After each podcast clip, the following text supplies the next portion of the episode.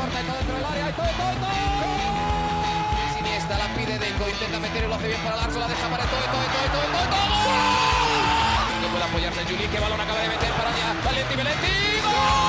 Corta de Neymar, la pone por dentro Andrés. Andrés la juega. ¡Qué golazo! ¡Qué gol! Sí, un regate. Mira el segundo el disparo. El rechace tiene que llegar. ¡Gol! Del Barcelona.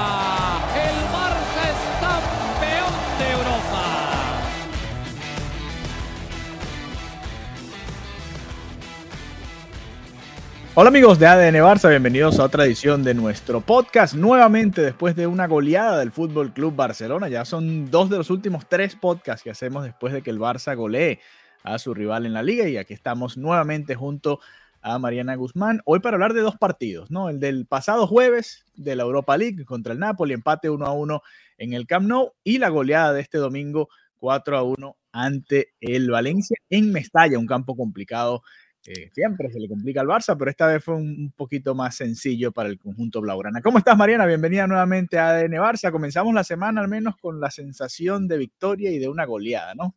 Hola Alejandro, claro que sí, me, me, encanta porque lo dices, otro episodio más después de golear.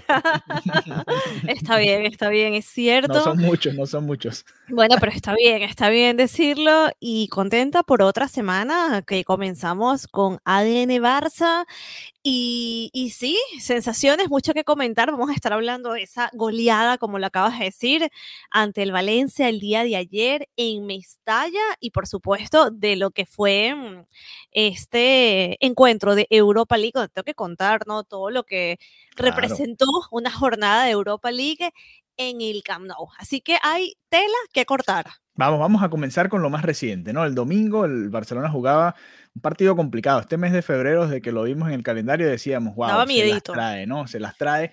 Y, y, bueno, ha sido así, ha sido complicado. Un par de victorias importantes, después un par de empates que, que pusieron un freno ahí al Barça y otra vez se reencuentra el equipo con la victoria. Eh, una muy buena primera mitad, ¿no? De las mejores que hemos visto esta temporada quizás comparable con aquella del, del, Celta, que también se fue el Barça ganando 3 a 0, aunque aquel eh, partido terminó empatándose a 3.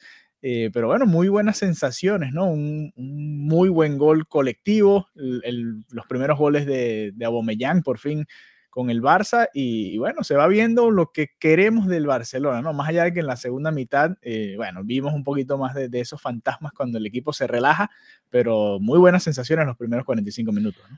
Exactamente, exactamente. Comencemos hablando del 11 del once inicial. Sí, sí, sí. del once inicial ¿Hubo porque tenemos rotaciones. las rotaciones esperadas, ¿no? Coincidía en la Europa League el jueves, como lo decíamos los otros episodios, muy poco tiempo de descanso. Dembélé titular, ¿no? Dembélé uh -huh. titular. ¿Qué, ¿Qué te pareció esa decisión de Dembélé como titular? Bueno, yo me lo veía venir, o era contra el Valencia o era contra el Napoli en la vuelta. Ahora pareciera que va a ser las dos, ¿no? Una de las dos, exacto. Sí. Eh, y a vale. mí no me extrañaría que volviese a ser titular ahora, ¿no? Eh, sobre todo porque después del, del, muy buen primer partido de Adama se ha ido diluyendo un poco y es normal, también ya los rivales también van a ir haciendo el ajuste.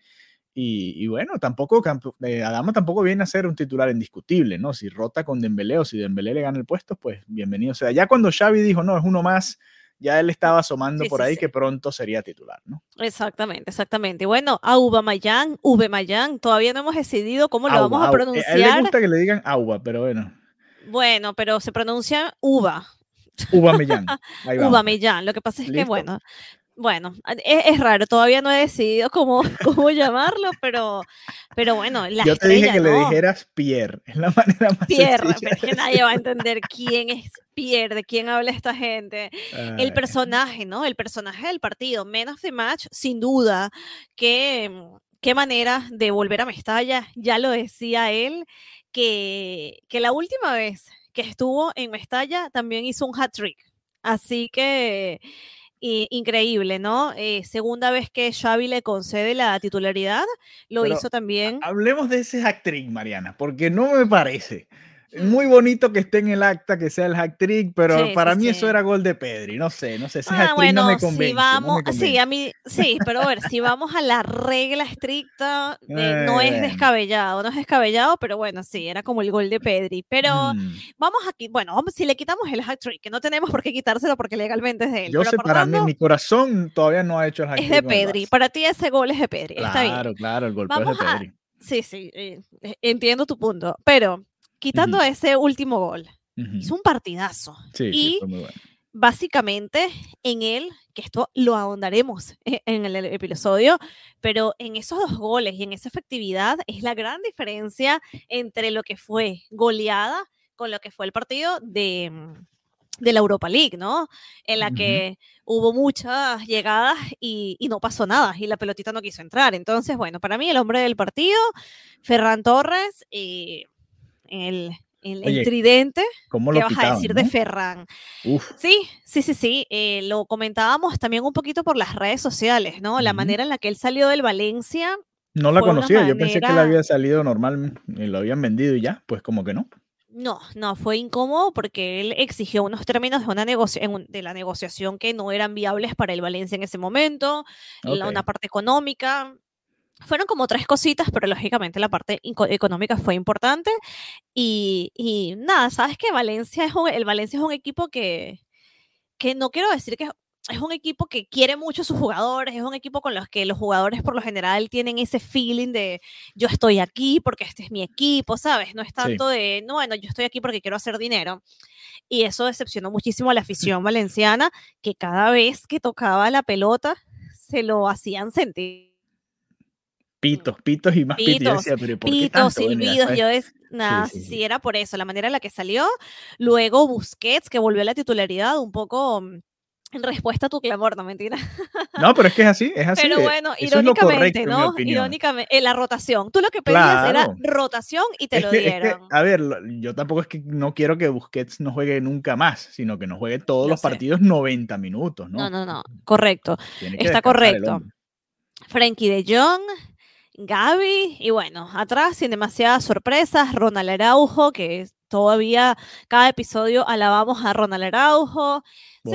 Dest, Ujú. que hizo un buen partido, ¿no? Mostró una buena cara. El mismo Xavi lo, sí, lo señaló, dijo que todos estaban llegando a un mejor nivel, inclusive lo, lo- se refirió puntualmente a él, diciendo que eh, él cuando llegó no estaba en su mejor nivel y ahora sí. Y bueno, Serginho respondió diciendo que él está trabajando muy fuerte para ganarse la titularidad. Jordi Alba y Eric García, un equipo que me gustó porque ya se comienza a ver en el terreno de juego la idea de Xavi. Eso me gusta, eso me emociona, que es un equipo que ya, mm, ya tú entiendes a lo que quiere jugar, que bastante tiempo pasaba sin que uno viera qué estaba intentando proponer el entrenador. Y me parece una muy buena noticia cómo han resultado estos fichajes. A Aubameyang con el hat-trick que tú no le quieres conceder con estos dos goles. em, Adama también, siendo muy, siendo muy Sí, dado un par importante. de asistencia también, sí, sí. Exacto, el mismo Ferran, independientemente de los errores que Ujú. tuvo en el partido, de los errores de definición, también ha sido un jugador importante y también en su momento, que no lo hemos visto por la sanción y porque no está inscrito en Europa League, pero Dani Alves, o sea, Ujú. que se hizo magia con lo que, con el dinero y con lo que se podía fichar y qué importantes han sido. Y, y que finalmente puedes ver que hay un poco de profundidad, ¿no? Hay un poco con qué jugar. Meto a Dama, no meto a Dama, meto a Aubameyang, no lo meto. Y eso se agradece, porque uno de los grandísimos fallos que tenía este equipo era que parecía que no había esa profundidad en, en el banquillo que ahora está, de hace una semana para acá, de hace una semana y media, estamos viendo. Sí, no, y, y- y estábamos viendo mucho a los jovencitos, ¿no? A Abde, a Jutla, y bueno, está bien, algunos hicieron muy buenos partidos, pero es difícil pedirles esa continuidad, ¿no? Que le puedes exigir a, a un Dembélé, a un Adama, a un eh, a a un Memphis que viene por ahí también recuperándose, Sí. eh, Braithwaite que todavía no, no ha visto minutos, eh, Frankie de Jong, o mejor dicho, Luke de Jong, que también jugó algunos minutos en este partido. De hecho, pensé que iba a jugar Braithwaite un poco más cuando el partido estaba ya 4-1, pensé que le iba a dar más minutos, pero bueno, eh, decidió dárselo fue a, a Luke de Jong y también es merecido, ¿no? Luke ha sido de los Sí, goleadores claro del equipo sí. en el periodo Xavi.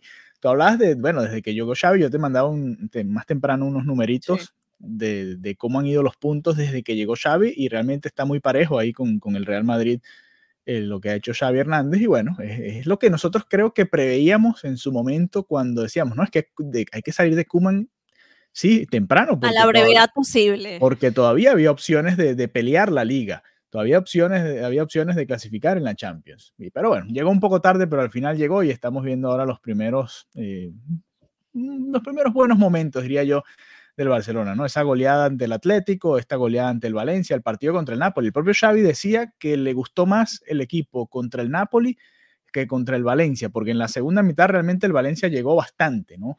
Tuvo bastantes oportunidades eh, y, es una realidad. Por suerte, el gol de Pedri slash eh, Pierre Aubameyang eh, llegó en un momento clave del partido, porque el Valencia había descontado, estaba atacando bastante, estaba llegando y, y conociendo lo que le ha pasado al Barça este año, ya empezaba a entrar el miedito en el cuerpo, ¿no? Sí, e, eso es lo que tiene todavía el Barça, ¿no? Independientemente de que meta uno los goles, como pasado en los diferentes partidos de esta semana, es un equipo que por momentos se les puede escapar el partido, ¿no? Que se les puede empatar, que se le puede complicar. Entonces, es una red flag importante. No es tanto meter los goles, sino que sientes que en cualquier momento te lo pueden remontar facilito. Sí, sí, no, totalmente. Y, queda esa sensación de peligro constante, a pesar de que el Barça tenía ventaja de tres goles. Y me pasó lo mismo contra el Atlético, ¿no? Ya el Barça tenía una ventaja considerable, llega el gol de Dani Alves, la emoción al máximo. Y cuando el Atlético empezó a atacar, yo dije, ay, aquí vamos otra vez. Porque el equipo es verdad, el, a partir Sigue siendo frágil. Sí, sí, y se cae, se cae en las segundas mitades por lo general. Contra el Napoli no fue así, quizás también por el resultado, ¿no? Tenían que seguir buscándolo tenían que, seguir buscando el área rival porque estaban empatando apenas o estaban perdiendo en su momento. Pero del resto les cuesta manejar un poco los partidos al Barça bueno, fue un poco de lo que vimos también ante el Valencia. Sin embargo, un, resultado importante, aprovechando entre semana, perdió el Atlético, ganó este fin de semana, pero perdió entre semana. Sin embargo, en el fin de semana ganó Atlético, ganó Betis, así que importante esta victoria del Barça para mantenerse en el cuarto puesto, luchando por esos lugares en la Champions. Mariana, hablemos un poquito de lo que viviste el jueves en la Europa League, ¿no? Porque te ha tocado ya eh, cubrir el, torneo, pero con el español de Barcelona, mucho menos eh, quizás la intensidad, la cantidad de aficionados, el, el, marco, ¿no? Muy diferente al que habías vivido cubriendo la Champions con el Barça. Por primera vez te tocó cubrir la Europa League, ahora con el Fútbol Club Barcelona como local ahí en el Camp Nou. ¿Qué tal? ¿Cómo lo viviste? Fue para mí viéndolo fue extraño. El himno no sabía ni, ni por dónde empezaba ni cómo era. Es muy muy diferente todo. Fue, mira, yo tenía como la inquietud, ¿no? De wow, ir, ir a la gente, no no irá y más que la asistencia en sí, el ambiente que se iba a vivir esa, esa tarde en el estadio. Pero me quedé sorprendidísima, sorprendidísima por muchísimas cosas. Primero, en cuanto a asistencia, habían 73.525 espectadores. Esto, Alejandro, para hacer día de semana y a las 6 de la tarde, tú sabes que aquí en España el día comienza sobre las 9.10, por lo tanto uno sale del trabajo sobre las 7, 8 de la tarde. Es decir, las 6 de la tarde estás como si fuera en plena jornada laboral. Eh, como si fueran las tres y media de la tarde en América. O sea, es como una locura salir una hora antes, o sea, porque si, te, si estás sentado en el Camp Nou a las seis y cuarto es porque tuviste que haber salido a las cinco del trabajo, como mínimo. Entonces, yo decía, es que cómo, cómo va a ser, o sea, capaz la gente quiere ir, pero no puede por el trabajo. No sé cómo la gente hizo, pero asistieron y asistieron con el mejor mood y ambiente que yo me podía esperar. Primero, el himno de la, de la Europa League no lo pitan. Sabes que el himno de la Champions, cada vez que suena en el Camp Nou, lo pitan por un tema de que la Champions no permite que utilicen la bandera estelada, que es la bandera que reivindica la independencia de Cataluña. como, eh, como ha sido sancionado por el uso de esas banderas, en respuesta a esa sanción, el Camp Nou suele siempre pitar de una manera durísima el himno de la Champions, que te tengo que admitir, o sea, para mí el himno de la Champions es un momento mágico, casi religioso. Que me que piten sobre el himno de la Champions para mí es muy perturbador, es como que no matan mi vibra, pero, pero bastante casi que lo logran. Pero fue lindo que este himno no, no se pitara, no hay ningún precedente negativo. Y fue un momento, o sea, el himno de la, de la Europa League también tiene lo suyo, Alejandro. O sea, yo me te, te sentí, gustó, te gustó. tiene lo suyo cuando entraron así caminando, de verdad que tiene lo suyo. Y no, o sea, fue un momento cuando sonó el himno de la, de la, de la Europa League y un momento que a mí me puso los pelos de punta fue cuando se arrodillaron. O sea, me quedé, no, no lo vi venir, es la primera vez que lo veo en el Camp Nou, me pareció genial y, y me sorprendió porque nunca había visto una reivindicación de ese estilo en el Camp Nou, nunca. Sí. Y me pareció súper, súper emocionante. Y a partir de ahí, que comenzó el partido, pitido inicial, la afición estaba como loca. O sea, la afición se lo disfrutó. La afición inclusive, cuando terminó el partido, aplaudió. O sea, fue así como, independientemente del resultado, aquí estamos. Y, y fue, fue, un, fue un partido bonito. Yo decía, oye, capaz la afición está triste porque esta no es la competición que el equipo quiere jugar. Pero a la afición yo le doy, le, le di, ¿no? En el artículo que escribí para Conexión Deportiva, dije 20 puntos, lo máximo que le puedo dar a esta afición por haber hecho ese sacrificio de ir en una hora tan complicada y por apoyar de esa manera al equipo, ¿no? Que era lo que el Barça había pedido. Necesitamos a nuestra afición con nosotros y la afición cumplió. Muy bonito, muy bonito el, el- el ambiente, ¿no? Se escuchaba. Es más, el partido pareció de Champions. Si uno Sí, quita sí, todos sí, los no, detalles, porque el Napoli también viene en un muy buen momento, está luchando por, por la punta en el calcio. De hecho, oye, ac- acaba de empatar con el Cagliari 1-1, está ahí en esa pelea con el Inter, con el Milan, por, el, por la punta ya en el Scudetto. Y, y la verdad es que los dos demostraron un muy buen nivel. Se le complicó el partido al Barça, sobre todo en la primera mitad el Napoli jugando a lo, a que le gusta, ¿no? Al, contraataque, aprovechando los espacios, eh, le hizo bastante daño al Barça en ese primer tiempo, sobre todo con esos contraataques. Y, el primer gol fue un reflejo de lo que es el Barça, ¿no? Un poco desordenado en defensa, un rebote que da Ter Stegen de mala suerte hacia el medio y, y le queda a Zielinski para marcar el 1-0, ¿no? Después de ahí me gustó la reacción del Barcelona porque eh, más allá de que el gol del empate llegó por un penal que, bueno, es de esos penales de, hoy en día de VAR, la reacción fue espectacular y la segunda mitad del Barça fue muy buena. Creo que de los mejores momentos que hemos visto este año en Europa comparando con, con lo que vimos en la Champions, ¿no? No sé cómo lo viste tú. A ver, hay que decir que las primeras llegadas fueron de, de Gaby y, y, de, perdón, de Pedri y de Nico. Fueron los que llegaron sí. a la portería. O sea, el Barcelona comenzó fuerte. Y en sí, el sí, minuto 28, Ferran Torres se quedó solo, así, face to face, con el portero, vía libre para anotar. Hizo un disparo mal. Ahí bueno. venía nuevamente esa, esa um, idea de que el Barcelona iba a por el, iba por el gol.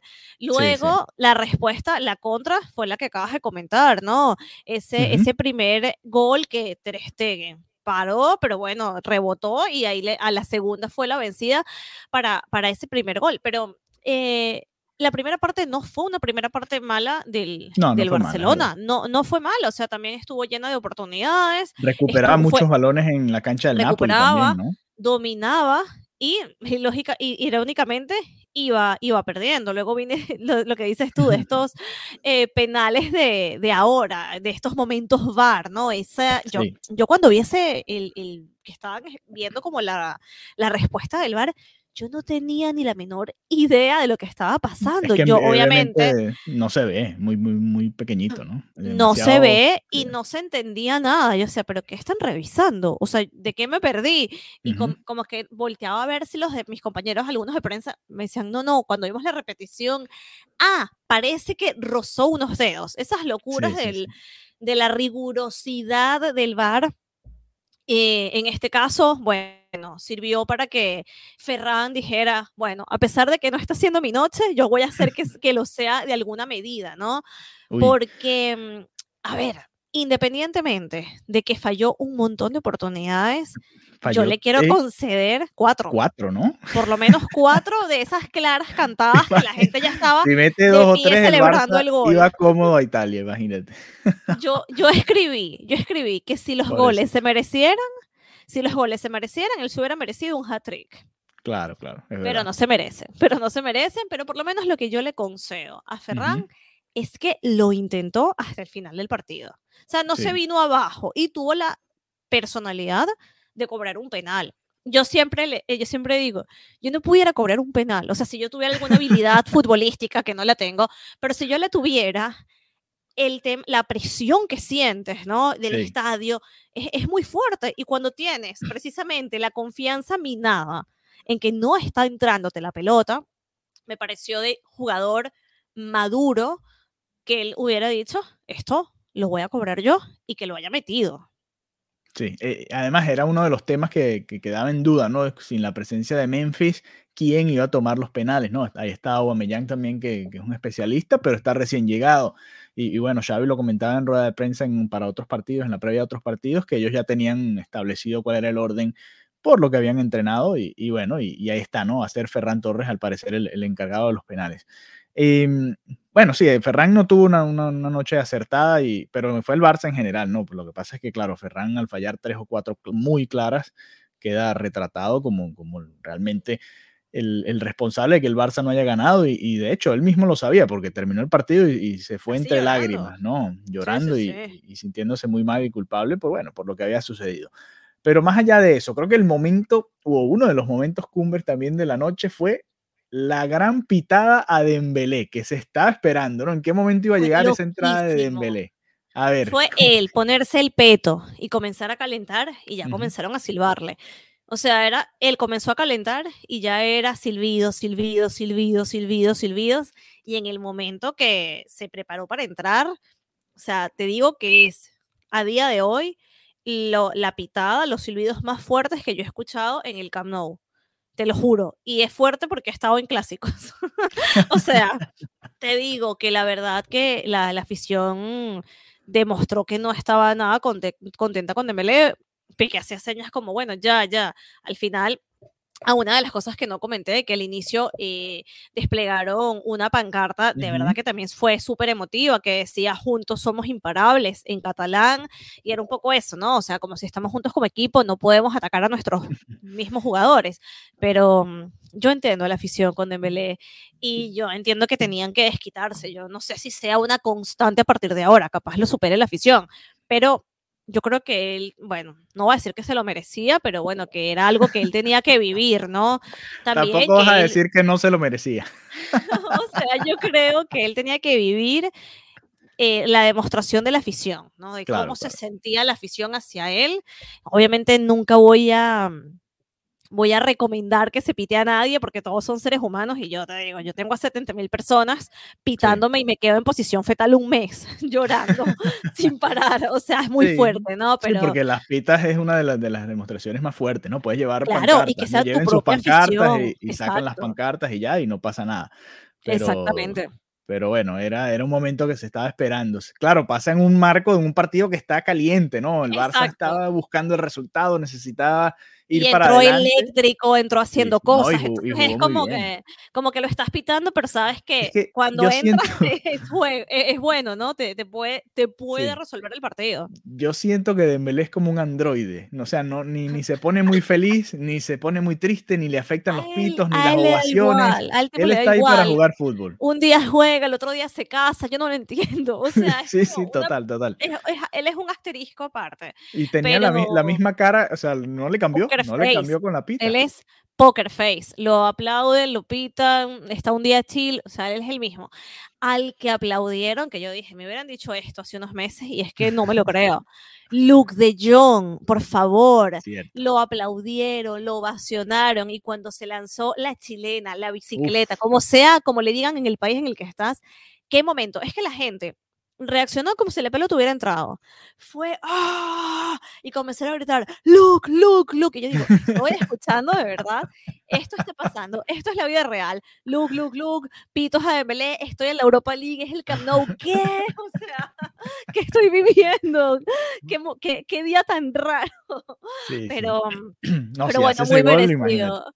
Pero merecido también para él, bueno, lo que hablamos el episodio pasado, que se merece su, su, su espaldarazo, ¿no? Su cariño después de, de, tantas burlas y Bueno, él también lo habían pitado al comienzo de la temporada por, por no, bueno, porque no había tenido una demostración buena, ¿no? Nunca con la misma intensidad con la que pitaron a Dembélé, ojo, nunca. lo de Dembélé es especial. Pero bueno, hablando de Dembélé, ya aquí pensando ya en el partido del jueves, el jueves el partido de vuelta ya en el Diego Armando Maradona en Nápoles y va a ser titular Dembélé, ¿no? Estás consciente de que esa es la decisión de Xavi, ¿no? Sí, sí, sí, yo creo que sí. Yo creo que es probable que, que sea, que sea titular. Y no, no creo que sea tampoco una mala decisión.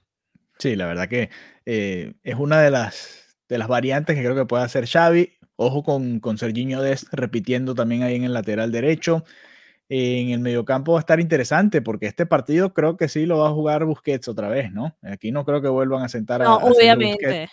Aquí obviamente, va a jugar Busquets este partido, así que aquí tendrá que decidir Xavi qué hace, ¿no? Eh, se va con Frankie de Jong, Pedri y Gaby, o como Gaby como extremo, va a repetir Ferran Torres, supongo, además tiene que jugar a Bomellán como nueve, alguien se va a quedar fuera en este once, ¿no? Pero es bonito que esto sea un dilema. Es bonito que esto sea un dilema, ¿no? Ver diferentes jugadores, ver, bueno, este va a estar como nueve, o, o vamos, o este va a estar un poquito más hacia el medio me gusta que haya esa capacidad de sorprender al rival y que no sea el mismo Barça cantado que ya sabes quiénes van de titulares, cómo van a jugar, cuál es el lado débil, etcétera. Entonces, me parece bien si Dembélé es un, si piensan que es una de las posibilidades, si Xavi piensa que uno de los esquemas y, planteamientos es con él, perfecto. Y si no, también, porque vimos cómo estaba, lo bien que está Dama, lo bien que está Uwe Mayan. Eh, así que que me gusta, me gusta que hayan diferentes opciones eh, de cara al, al partido de, de, Europa League, que el partido tiene que salir sí o sí. Sí, el, bueno, de hecho, pensando un poco en lo que hizo Xavi, descansó a Busquets y a Pedri, así que suponemos que ellos dos van a ir de titulares. Eh, y ahí tiene que estar Gaby, supongo yo, pero no me extrañaría que ponga a Frenkie de Jong también y que Gaby entre luego, aunque lo que vimos de Gaby ante el Valencia es como para que juegue titular también. Gaby es eh, increíble. está, interesante, está interesante la situación ahí. Eh, suponemos que Ferran por izquierda, Mayán por el medio, en defensa, a ver cómo llegan, ¿no? Porque hay varios tocados ahí en, en esa situación y además va a jugar Piqué nuevamente. Así que ojalá sea Piqué Araujo, pero vamos a ver cómo está el uruguayo también después del partido ante Valencia. Llegó eh, justito y, ojalá pueda llegar nuevamente. De resto, bueno, Alba por llegó izquierda. Justito. Había unas imágenes ahí medio raras de él como bajándose del autocar al hotel que se veía un poco como cojeando, pero bueno, al final no pasó nada. Eh, no, afortunadamente no, no pasó mayores. Así es, afortunadamente. Ojalá pueda estar el, el jueves en ese partido contra el Napoli. Nosotros, bueno, volveremos el próximo lunes, por supuesto, a hablar de ese partido contra el Napoli contra el Nápoles, contra el Napoli y después el fin de semana ante el Elche, ¿no? Uno de esos partidos trampa para el Barça, no se puede, no puede bajar la guardia, ¿no? Eh, ante el Elche no, ante el Bilbao. Eso es lo que te iba a decir, me Ya estoy adelantándome al, Barcelona, Atlético de Bilbao, exactamente, eh, aquí en casa a las 9 de la noche, horario de partidazo, porque es un partidazo en toda regla, el Atlético está mm, espectacular, o sea, lo que está haciendo el Atlético de Bilbao está eh, maravilloso y, va a ser un partido complicadísimo, complicadísimo el que vamos a ver este domingo en el Camp Nou. Antes de cerrar el episodio, a ver. Eh, vienen reuniones con Rayola para ver si de verdad esto es una ilusión, esto es un sueño, si hay algunos números que se puedan sacar. Ay, Dios que mm, se entiende que, que, que Mbappé va, va sí o sí a Madrid. O sea, eso ya se está tomando por un hecho y el Barcelona obviamente tiene que hacer algo al respecto, ¿no? Así que se están poniendo cosas sobre la mesa para ver si esto es una ilusión, si es una, como dice, si el Barça está enamorado solo, si hay reciprocidad, vamos a ver cuáles son la, cuáles un poco los puntos sobre las IES, ¿no? Que la reunión no significa que haya ni posibilidad ni acuerdo, es una reunión para saber si existe una posibilidad, si los números de alguna manera pueden dar pero, pero está esto sobre la mesa y también el interés en Delight. Sí, sí, el, central de Países Bajos, ¿no? El, aquí yo, yo, creo que va a ser igual que con los otros fichajes, ¿no? Si Erling Haaland quiere jugar en el Fútbol Club Barcelona, va a ser así. Si él, si él y su agente quieren más dinero por más años o lo que sea, va a terminar en la Premier League o en cualquier otro equipo, ¿no? Porque obviamente el Barça no tiene cómo darle quizás lo que tiene en este momento. A la larga puede ser en un tipo de contrato diferente o lo que sea, pero en este momento no. En este momento no, esa es la realidad. Bueno, vamos a ver también, el Barça tiene este acuerdo con estos fondos, ¿no? De inversión, con el que también tendrá, porque al final, eh, si quiere traer un jugador de esta talla, tiene que sacar un dinero de donde no lo hay, pero lo tiene que sacar, ¿no? Eh, ya este, ya este nivel, Alejandro, no, van a, no va a ser un tema de es que amo el Barça. Eh, bueno, pero algunos llegaron así, ¿no? Algunos, pero si quieres no, aún. en su tope, no en su tope. Mbappé, exacto, si quieres a alguien que le haga frente a frente a Mbappé, no creo que sería muy raro que llegara porque es que amo el escudo del Barça y es mi sueño, ¿sabes? Hay que buscar el dinero y hay que ponerse las pilas con los fondos de inversión, renegociar, ver qué se puede hacer y yo creo que es lo de eso va la, la reunión que se espera próximamente con Rayola. Bueno, de, eso tendremos bastante tiempo en el verano porque esa novela pinta para ser de las más largas, ¿no? De los últimos años. Vamos a ver a dónde termina jugando Erling Haaland y si se termina de dar o cuándo se termina de dar la firma de Mbappé con el Real Madrid. De todo eso, por supuesto, estaremos hablando acá en ADN Barça. Así que por lo pronto nos reencontramos el próximo lunes con otro episodio de ADN Barça y será hasta la próxima. Adeu.